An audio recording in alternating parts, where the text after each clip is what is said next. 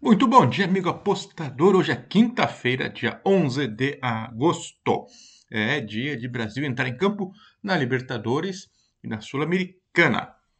Eu sei que o pessoal do Acorda Apostador vai falar do jogo do Atlético Paranaense. O pessoal dos nossos tipsters já escreveram também no nosso site, mas eu não vou deixar de dar o meu pitaco aqui também. É claro que eu vou torcer para o time do Atlético Paranaense, o time brasileiro, o time que eu torço. Porém, se me perguntarem quem que eu vou apostar, eu não posso fugir da verdade e dizer que a menos 0,25 no handicap asiático, eu aposto no Independiente. É, o time se mostrou bastante consistente, jogou bem aqui em Curitiba, é, mereceu empatar, enfim, um time bem é, competitivo para Copas principalmente. Então, em casa, é uma aposta que parece bem segura.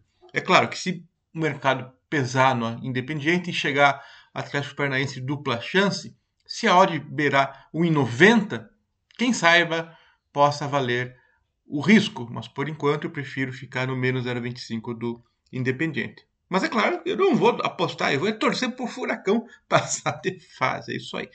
Dito isso, vamos às dicas de hoje. Quinta-feira a gente sabe que é difícil, pouco jogo, mas vamos lá. Temos campeonato argentino, é isso aí, já que vamos enfrentar os hermanos, vamos falar dos argentinos também. O campeonato deles é bem interessante, tem muitos times, né? Tem um sistema de promédio para ver quem sobe, quem desce, meio complicado. Vamos começar por Godoy Cruz contra Aldosivi. Nome estranho, Aldosivi, né? Bom, o Godoy Cruz fica na cidade de Godoy Cruz, que fica na região de Mendoza. Mendoza é aquela região que tem bons vinhos. Esse clube foi fundado, sei lá, 100 anos atrás, na mesa de um bar. Por isso eles são chamados de Los Bodegueiros. Bodega é boteco na Argentina. Então o Godoy Cruz é o time, gente nossa, o time dos cachaceiros. Então, eles jogam lá no estádio Malvinas, é o nome da, das ilhas na 13ª rodada da Superliga Argentina.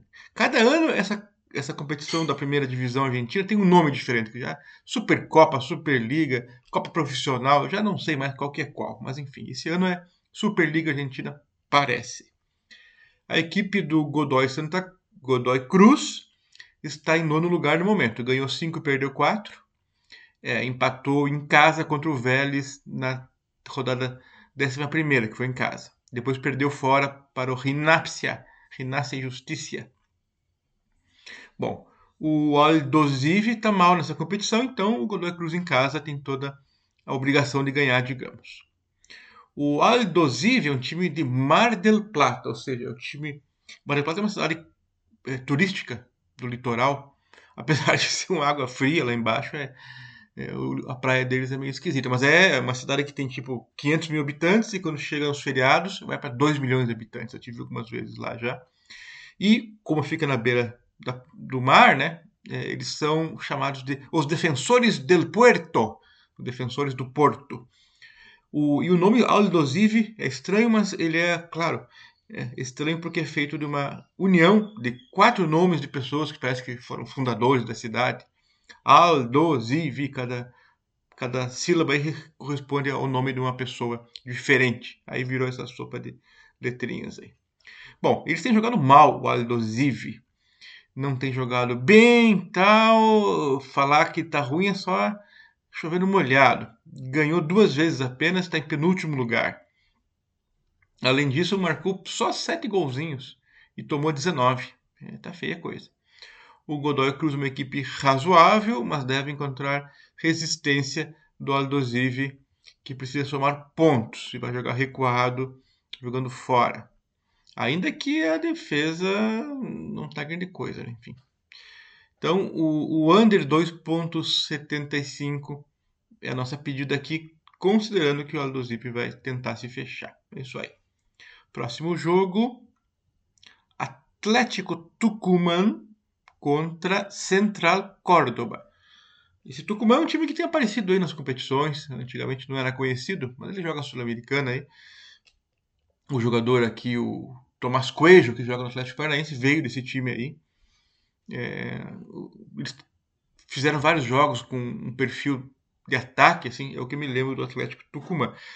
A Tucumã é uma região norte da Argentina, próxima, claro, do Brasil e mais próxima ainda da Bolívia. Então, o pessoal chama eles de Los Bolitas, porque eles são quase bolivianos. Claro, é uma descendência bem regional, típica latina, andina. É, é, um, é um time muito briguento, luta bastante, e ainda está tentando conseguir o seu status de reconhecimento. Já o Central Córdoba é uma equipe mais antiga aí e fica na região montanhesa da Argentina, conhecida por passeios, enfim, quem quer ficar chalés na montanha com águas calientes. O Central Córdoba foi fundado, como muitos times argentinos e brasileiros, pelos ferroviários. É, é mais um time que integra os ferroviários do mundo afora, ou seja, os ingleses vieram instalar as ferrovias no século retrasado e por onde foram jogavam bola e uh, ensinavam futebol aos, aos locais que se interessavam, jogavam, aprendiam e acabam fazendo um time que volta e meia era chamado ferrocarril ou ferroviário, né? Bom, o Central Córdoba é, ganhou de 1 a 0 sobre o Defensa e Justiça em casa e consolidou uma reação do time que tinha perdido para o Rosário Central por 3 a 0 recentemente. É... Bom, na verdade ele, ele, tinha ganho também. Opa, ele ganhou do 1 a 0 do Defesa Justiça e ganhou do Rosário, ganhou duas seguidas. Então, seis pontinhos, deixou o time ainda na lama. Ganhou seis, ainda está em vigésimo lugar, ou seja, está mal. Precisam sair da zona de baixamento. É um time que não tem muita tradição, na verdade, né? É, esperar muito deles não é, não é fácil também. O Tucumã é um dos melhores times do campeonato até aqui, mas está jogando acima do esperado. É, muita gente vai esperar que eles percam o pique. É, e esse Central Córdoba não é grande coisa, mas tenta se defender por aí, né? Enfim, eu acho que o, o, o Tucumã vai continuar ganhando, viu? Então eu vou meter Tucumã para ganhar aí acima de 1,80. Próximo jogo, Colón de Santa Fé contra o Arsenal de Sarandi. É, o Colón fica em Santa Fé e o Arsenal fica em Sarandi. Sarandi é, fica perto de Buenos Aires. Santa Fé fica mais para cima, na região dos rios, digamos que mais para perto do Brasil do que da própria Argentina. Bom, enfim, mas fica lá para o meio também, né? Para cima e para o meio.